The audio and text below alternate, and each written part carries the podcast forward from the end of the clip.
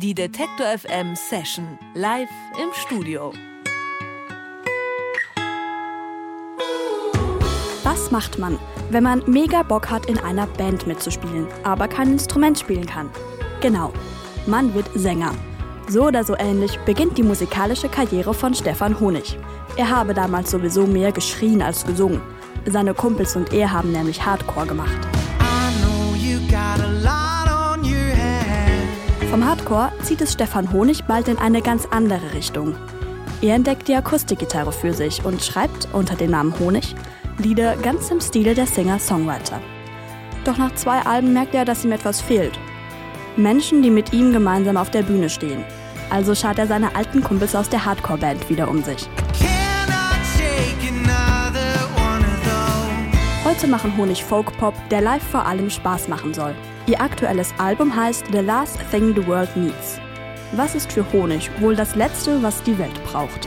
Das erklären sie uns jetzt. Willkommen Honig im Detektor FM Studio. Ja, hallo Stefan und Martin von Honig. Schön, dass ihr da seid. Schönen guten Tag. Hallo. Kann man ja auch eigentlich sagen, willkommen zurück. Ihr wart ja schon ein paar Mal bei uns, oder? Ja, super oft. Gerade seid ihr auf Tour mit dem aktuellen Album The Last Thing the World Needs. Wir haben gerade schon gehört, das ist ja quasi eine Steilvorlage. Man kann ja umgekehrt fragen, warum braucht man denn euer neues Album? Ja, das setzt ja schon mal voraus, dass das, der Titel sich überhaupt auf das Album an sich bezieht. Aha. Das muss ja gar nicht so sein. Es ist natürlich eine Herausforderung auch, dass die Leute uns auch diese Frage stellen dürfen, aber äh, das ist gar nicht zwingendermaßen so gemeint. Es ist eigentlich eher die Frage nach dem, was die Welt denn jetzt überhaupt braucht an dieser Stelle. Und ich würde sagen, das ist ja für jeden eigentlich was total anderes, oder? Also jeder braucht was anderes, jeder braucht vielleicht was anderes nicht unbedingt. Was braucht denn ihr auf keinen Fall? Genau, also das, okay, das ist, das äh, macht direkt so ein Fass auf. Aber äh, genau, also das Ding ist auf jeden Fall, dass die die Welt kann ja auch die Welt an sich sein und die Welt für jeden Einzelnen. Und es geht mhm. im Endeffekt auf dem Album viel darum, äh, überhaupt äh, zu entdecken, was sich eigentlich im Leben verändert und wie sich ein Leben verändert. Ich meine, wir sind, werden alle älter und man ist nicht mehr derselbe, der früher Hardcore-Musik gemacht hat. Mhm. Und äh, viele andere Sachen verändern sich auch. Und äh, was die eigene Welt braucht, ist oft äh, gar nicht so leicht herauszufinden. Und darum geht es auf jeden Fall auf dem Album so ein bisschen. Könnt ihr das ähm, irgendwie festmachen, was das für, für jeden von euch ist, was ihr unbedingt braucht? Also bei mir war es auf jeden Fall, äh, hat es viel damit zu tun gehabt, äh, mit dieser neuen Rolle des Papa-Seins und äh, dass sich da so Prioritäten verschieben und dass man auf einmal feststellt, dass man ganz andere Sachen dringend braucht als hast, früher. Ja, du hast eben schon erzählt, eine zweijährige Tochter hast du. Die hat heute Geburtstag. Herzlichen Glückwunsch an dieser Stelle. ja, absolut. Rabenpapa ist nicht da. Ach naja. Martin, was ist denn bei dir? Ja, ich glaube, dass ähm, in Bezug auf dem Album war das auch, ich bin auch zweifacher Vater und da war das eigentlich auch immer einfach die Tatsache, dass wir überhaupt nochmal eine Platte machen. Das stand ja auch nicht immer, das war ja nicht immer klar, dass das passieren kann überhaupt. Ne? Das mhm. bedeutet natürlich einen ganz anderen organisatorischen Aufwand. Und ich glaube, da merkte ich jetzt persönlich, wie wichtig das natürlich ist, das immer noch weiterzuführen und da einen Ausgleich zu haben und einfach diesen, sich diese Zeit freizuschaufeln, um noch weiter Musik zu machen. Und ähm, somit war das für mich das Letzte, was ich noch brauchte, um ne, dabei irgendwie noch äh, äh, bei Verstand zu bleiben. Wobei das im Proberaum auch nicht immer geholfen nee. hat. Zuletzt ähm, am 2. September war es, glaube ich, habt ihr ziemlich deutlich gemacht, was ihr nicht haben wollt bei euren Konzerten, nämlich äh, Nazis. Habt ihr einen Facebook-Post abgesetzt. Warum habt ihr euch als Band entschieden, dass ihr diesen, diesen Post jetzt braucht?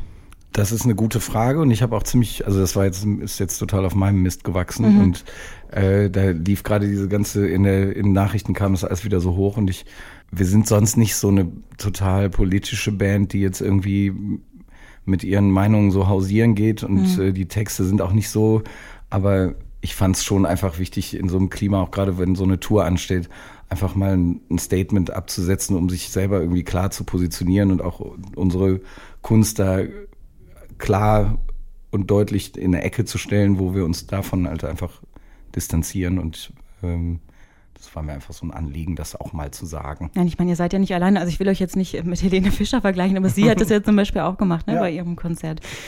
Mal was anderes, was ich an eurem Albumcover total spannend finde. Ihr zeigt eine Arbeit der Performance-Künstlerin Marina Abramovic, die ja sozusagen sehr doll in die Kategorie berühmt-berüchtigt fällt, würde ich jetzt mal sagen. Ähm, ihre berühmteste Arbeit ist für mich auf jeden Fall dieses House with an Ocean View, wo sie da zwölf Tage lang im Museum nur sich von Mineralwasser ernährt und nicht spricht und so weiter. Ihr habt euch aber für ähm, eine gemeinsame Arbeit von ihr und dem Künstler Ulay entschieden. Vielleicht beschreiben wir die mal kurz, wie die aussieht. Also die beiden hängen an Pfeil und Bogen und der Pfeil, der ist gespannt auf ihr Herz gerichtet. Was hat denn diese Performance mit eurem Album zu tun? Also ich fand, äh, als ich das gesehen habe, die Performance, und ich mich mit dem Künstler, der unser Artwork unter, äh, gestaltet hat, wir uns darüber unterhalten haben, das zu machen, wir fanden das einfach eine sehr starke Situation und auch eine nicht, also die muss man ja auch hinterfragen, die Situation. Was sind die Intentionen der einzelnen Parteien? Es könnte ja sowohl eine Suizidabsicht von ihr dahinter stecken, aber auch dieses totale Vertrauen, was, was das so ausdrückt. Und äh, das fand ich ein sehr schönes Symbol für auch diese ganze gemeinsame Reise, die wir mit der Band machen, wo wir uns auch gegenseitig äh, vertrauen müssen und gegenseitig in eine Abhängigkeit begeben und einfach dieses Ding immer noch durchziehen und äh, es hat gut, gut zur Platte gepasst. Ich glaube, das war auch bei dieser Platte wirklich äh, extremer als sonst, weil wir sonst immer ein bisschen mit dem, mit dem Material, was der Stefan quasi angeliefert hat, gearbeitet haben und dann darum arrangiert haben, ein bisschen umgeworfen haben, aber eigentlich immer der Kern der war. Und das war jetzt wirklich das erste Mal, dass wir komplett, also nicht komplett bei Null, aber viele Songs wirklich im Proberaum entstanden sind und diese Auseinandersetzung, da will ich jetzt gar nicht so lange drüber reden, aber ähm, ne, wenn du so viele Persönlichkeiten in so einem kleinen Raum hast, viele Stunden, viel Frust, viel Freude, viel Ärger, man kennt sich halt schon über Jahre und da kommen so viele, das ist die reinste Psychotherapie in manchen Situationen, also das ist, äh, also wirklich im positiven Sinne, ne? Ähm, und da ist so ein Sinnbild, also dieses Symbol einfach ein total starkes Bild dafür, dass man im Endeffekt das zusammen machen muss und sich aufeinander verlassen muss und am Ende das dann auch zusammen präsentiert und auf die Bühne damit muss, ne? Also das ist, äh, finde ich da auch schon ein ganz klares Sinnbild eigentlich von dem, was da so passiert. Und das ist auf jeden Fall was, was unsere Welt braucht, dieses Vertrauen ineinander, dass wir halt das zusammen dann auch durchziehen. Das ist total schön, dass ihr das sagt, weil äh, du willst vielleicht gar nicht so sehr viel darüber reden, aber wir wollen gleich auf jeden Fall noch darüber reden. Aber äh, wir wollen eben nicht nur reden. Ne? Wir wollen auch was hören von The Last Thing the World Needs. Und ähm, ihr spielt gleich einen Song für uns. Welchen wollen wir als erstes hören? Ähm, als erstes spielen wir It's Never the Wrong Time to Sleep. Ein kleines Lied, das ich als ursprünglich als Schlaflied für meine Tochter geschrieben habe. Pünktlich zum Geburtstag jetzt. Happy Birthday.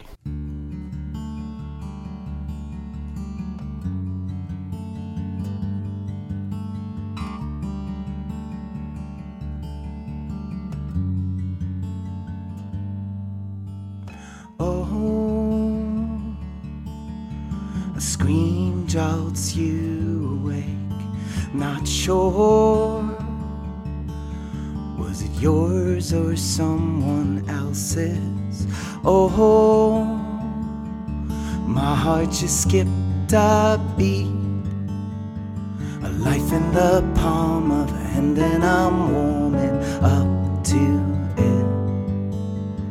A life in the palm of a hand, and I'm warming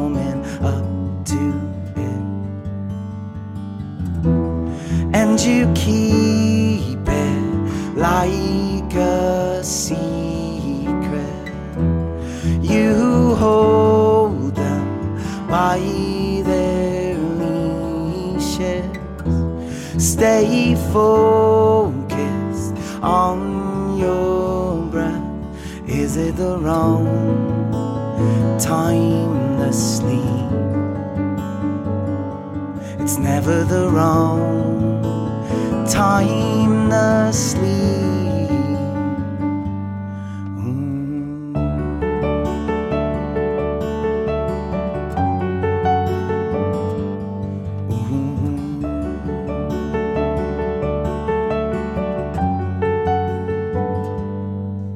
Behold the everyday Rorschach test.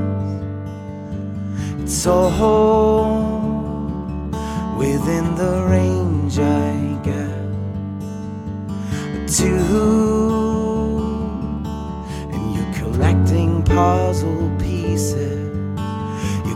disappearing into the ceiling above the bed. And you keep it like a secret. You hold them by their leashes. Stay focused on your breath. Is it the wrong time to sleep? It's never the wrong time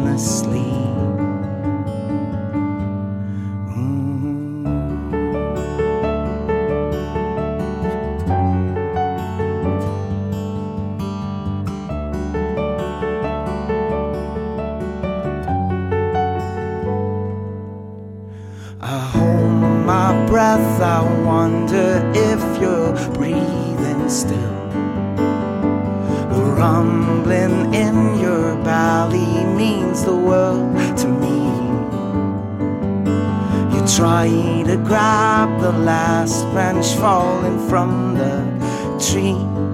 It's never the wrong time to sleep. It's never the wrong time to sleep.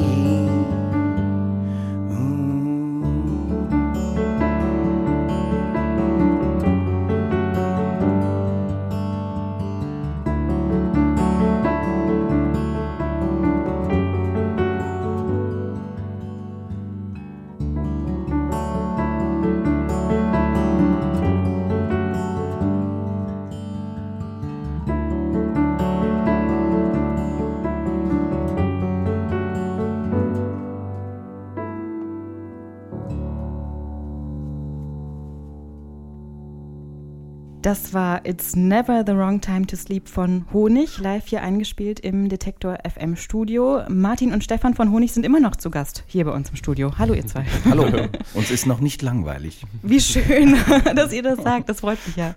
Zum Song Boulders habt ihr ein ziemlich cooles Musikvideo gemacht, finde ich. Ein sehr sommerliches Musikvideo. Die Sonne scheint, vier junge Menschen skaten durch Felder und in einem Skatepark gehen baden und so weiter.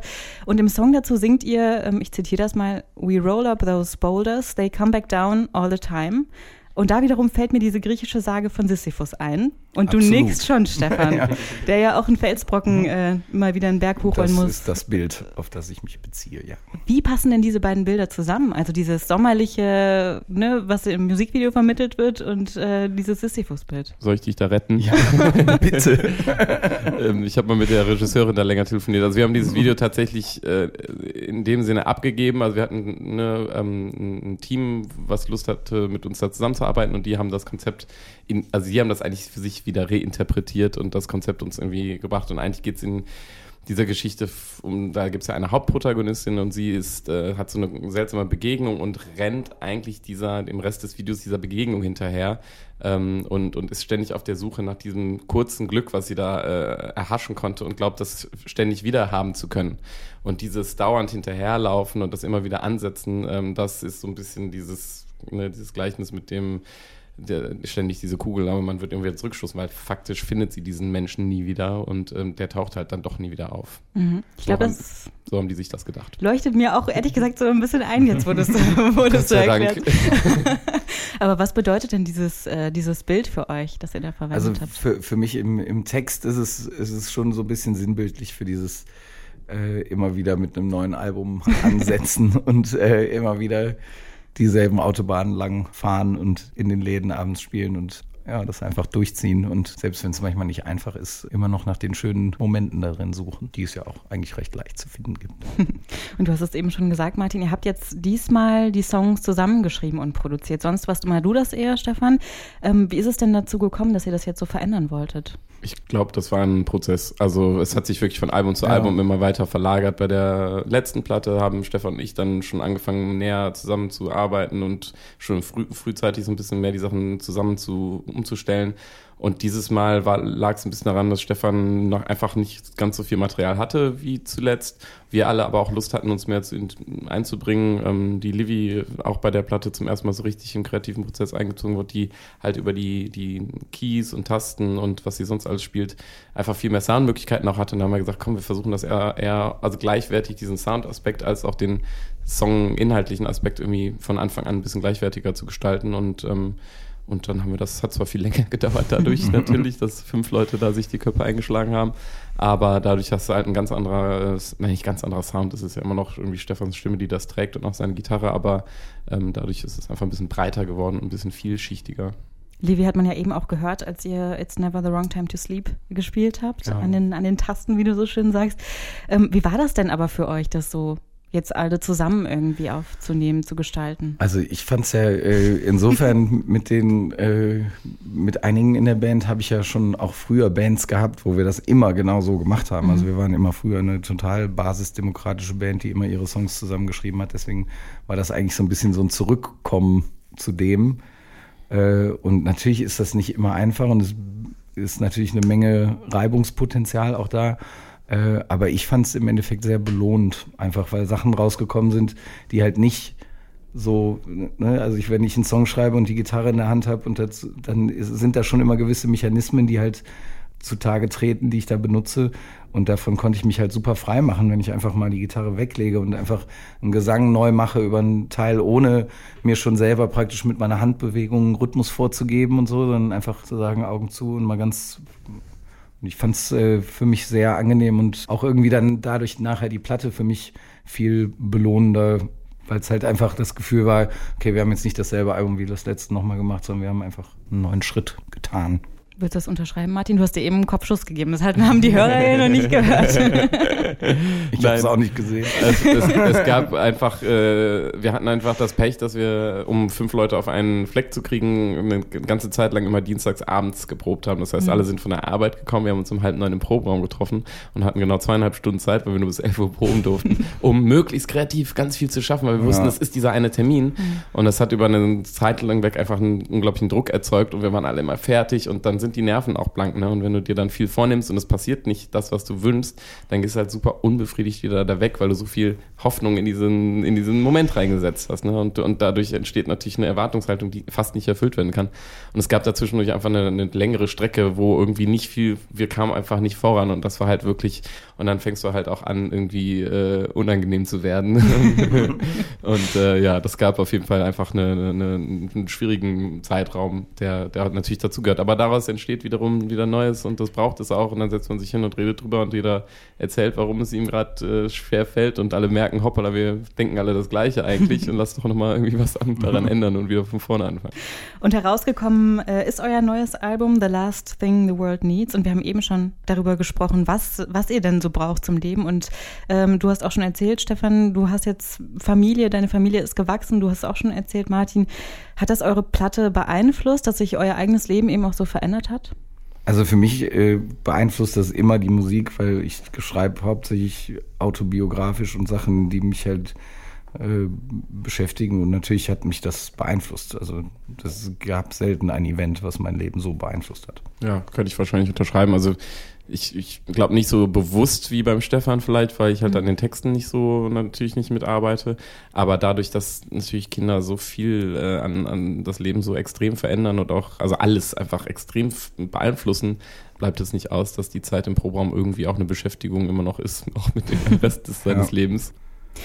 Wir hören noch einen zweiten Song von eurer neuen Platte. Welchen spielen wir zum Abschluss hier? Um, ähm, Under Your Thumb. If you calm the air clean, leave it as it was found. Put your dinner in a brown paper bag to take home. If we had the symptoms, if our swords were all black, We'd be writing a book, we'd be covering that. We'd be handing out numbers, we'd be looking for you. We've been trying to find out what it is that you do with a fluffy pillow. over your mouth and your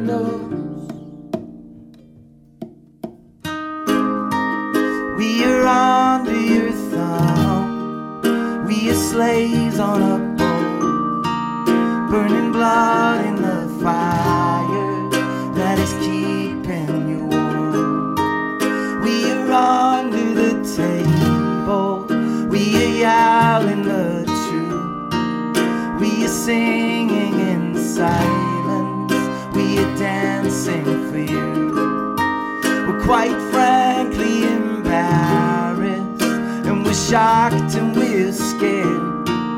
And we won't go down silent. Yes, we will wake you up